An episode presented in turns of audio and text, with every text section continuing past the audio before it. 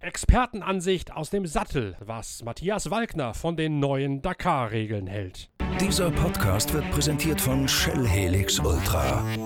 Das Premium-Motorenöl für deinen Motor.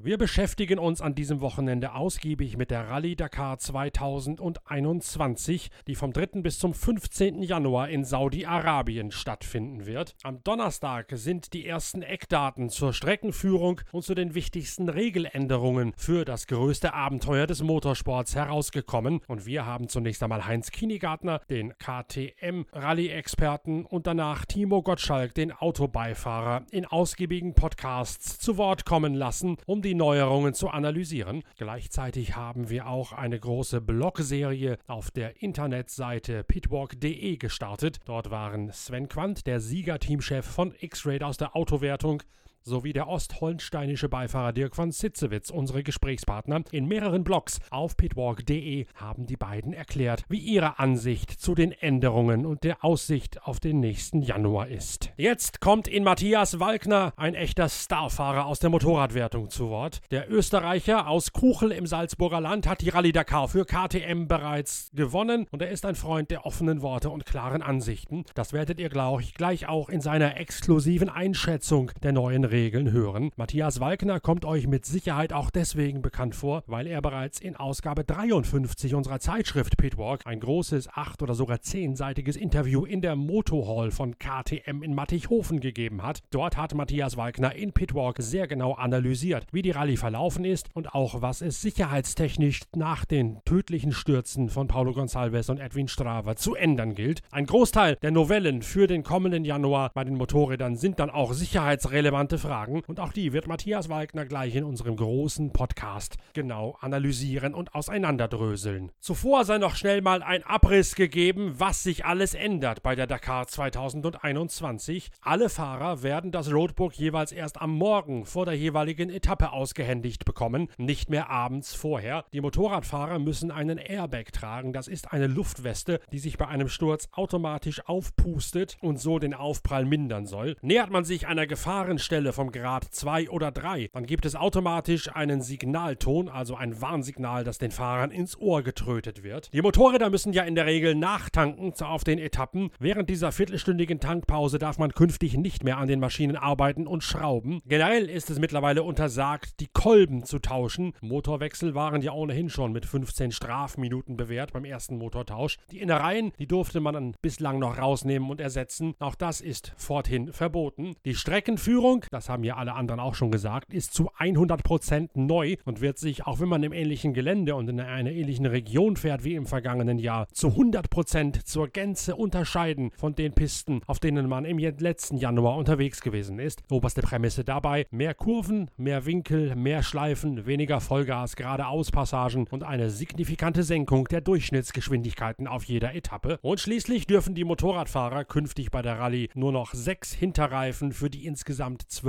Etappen verwenden. Das heißt also, de facto muss man jeden zweiten Tag einen neuen Reifen aufziehen und nicht mehr, wie das bisher Usus gewesen ist, jeden Tag mit frischen Schlappen ausrücken. Was Matthias Walkner von all diesen Änderungen hält, das hört ihr jetzt. Ähm, die eine oder andere ist sicher zielführend und auch ganz gut. Aber bei der einen oder anderen denke ich mir schon, okay, was soll das jetzt für einen Sinn machen, wo man ein bisschen merkt, dass die Verantwortlichen das hinterm Schreibtisch entschieden haben und nicht, nicht welche, die was wirklich vor Ort an der Rennstrecke sind. Ähm, wenn man mal ganz kurz das durchgeht, damit man das Roadbook in der Früh kriegen, wie es jetzt bei der letzten Dakar schon bei sechs Etappen der Fall war. Das finde ich grundsätzlich eigentlich eine gute Idee. Es hat auch heuer recht gut funktioniert, muss ich sagen. Nur was halt teilweise oft ein bisschen schwierig oder mühsam dann ist, wenn man halt so arge Noten hat und die man in der Früh erst sieht und das halt teilweise fast ein Lotteriegespiel ist, so wie es letztes Jahr war, wo 21 Kilometer off bist in der Wüste mit drei Richtungsänderungen wir an Waypoint Control anfahren müssen, also sprich, wo der Radius 300 Meter ist. Das ist schon sehr, sehr grenzwertig und der Tag 11, wo wir einen Wegpunkt in der Wüste noch 50 Kilometer Off-Piste in die Dünen, einen Radius von 800 Meter anfahren müssen haben, wo wir nicht einmal ein Grad uns verfahren dürfen, ist halt schon fast ein bisschen mehr Lotteriegespiel wie, wie gute Navigation und ich hoffe, dass solche komplizierten Noten mehr rauslassen, weil da kreiert man nur ein Chaos. Ähm, das mit dem Airbag ist super. Ähm, ich hoffe, dass er auch wirklich immer aufgeht und auch sicherer ist, weil da glaube ich gibt es noch zu wenig Erfahrungswerte, aber grundsätzlich die Idee ist perfekt, kann ich nur befürworten, dass jeder den tragen muss, weil er ist doch ein bisschen schwieriger und ja, darunter leidet dann auch minimal wahrscheinlich die Performance, aber wenn das verpflichtend ist, dann ist das super. Danger 2, Danger 3 mit Signalton zu markieren, ist auch lang schon Zeit geworden, hat man teilweise bei, bei Amateurrallyes eh schon so gemacht und haben es endlich auch verstanden, dass man das adaptieren muss. Kann ich sehr befürworten. Ähm, dass man beim Refueling in den 15 Minuten nicht am Motorrad schrauben darf, kann ich ehrlich gesagt nicht verstehen.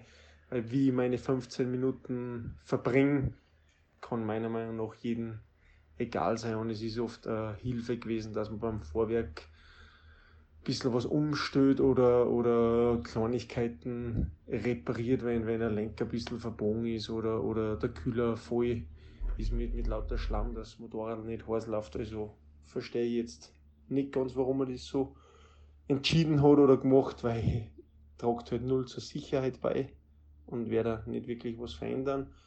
Ähm, dass man den Kulm noch einmal tauschen darf, war super und haben wir eigentlich die letzten Jahre, was ich so mitgekriegt habe, eh immer so gemacht.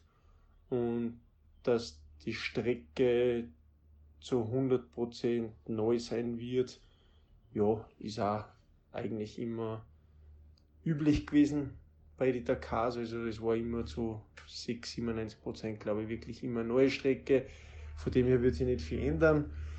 Was ich nicht ganz verstehen kann, ist das mit den sechs Hinterreifen, weil wir sind alle Rennfahrer, wir fahren jeden Tag so schnell, wie es gerade geht, zu jedem Zeitpunkt.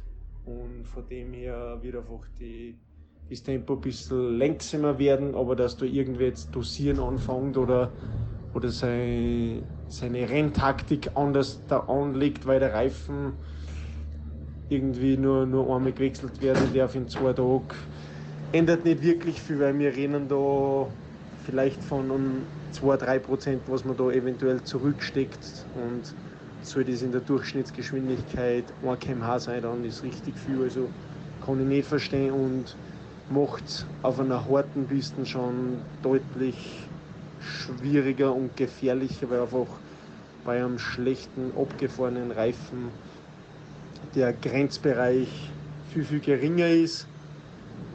Aber naja, oft macht es nicht viel Sinn, irgendeine Änderung, aber sie zeigen zumindest gut will, dass sie sich Gedanken machen, aber es war halt hin und wieder lässig, wenn man, wenn man die Fahrer und Teams ein bisschen mehr mit einbezieht. Aber sicher ganz gute Ansatzpunkte und man darf vorher nicht vorweg schon immer alles schlecht reden. Also von dem her glaube ich zu 60, 70 Prozent sind die Ansätze, was man hat, gut. Und bei den anderen muss man halt schauen, wie, wie, wie sich die verhalten, wie sie die entwickeln.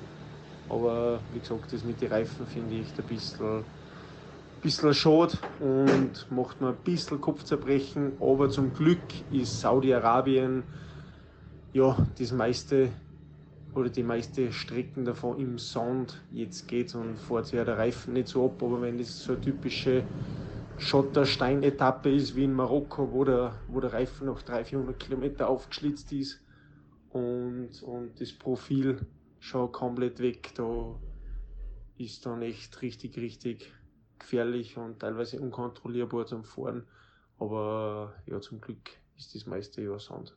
Nach Heinz Kinigartner von KTM und dem Toyota-Beifahrer Timo Gottschalk nun also auch eine fundierte und durchaus kritische Ansicht von Matthias Walkner zu den neuen Regularien der Rallye Dakar 2021, die vom 3. bis zum 15. Januar in Saudi-Arabien stattfinden wird. Schaut nochmal vorbei auf der Internetseite pitwalk.de und vertieft euch dort in die Blogs, in denen Sven Quandt, der Sieger-Teamchef der X-Raid-Mannschaft, und Dirk von Sitzewitz, der norddeutsche Beifahrer, ihre Sicht der Dinge zum Besten geben. Dann habt ihr ein Rundumbild dessen, was man jetzt schon wissen kann bei dem noch etwas schütteren Nachrichtenstand über die Rallye Dakar 2021. Wir bei der Zeitschrift Pitwalk sind bekanntermaßen Meinungsführer bei der Berichterstattung über die Rallye Dakar und das merkt ihr jetzt bei unserer crossmedialen Herangehensweise aus Blogs auf pitwalk.de und in diesem Podcast. Wir arbeiten schon an den nächsten Inhalten und pirschen uns auch bereits ran an den Redaktionsschluss von Ausgabe 55 der Zeitschrift Pitwalk. Die kommt Anfang Juli im gesamten deutschsprachigen Raum auf den Markt. Ihr könnt sie eigentlich auch schon vorbestellen, falls ihr euch da Heft 53 mit dem großen Interview mit Matthias Walkner noch nachträglich sichern wollt. Dann könnt ihr Heft 55 gleich schon mit vorbestellen mit einer Mail an shop@pitwalk.de. Ansonsten empfehlt uns weiter, gebt uns Likes, Däumchen und Sternchen bei allen Bewertungsmöglichkeiten, die ihr bei diesen Podcasts so findet und schaut gerne auch mal vorbei auf dem YouTube-Channel der Zeitschrift Pitwalk. Da gibt es auch jede Menge spannende Inhalte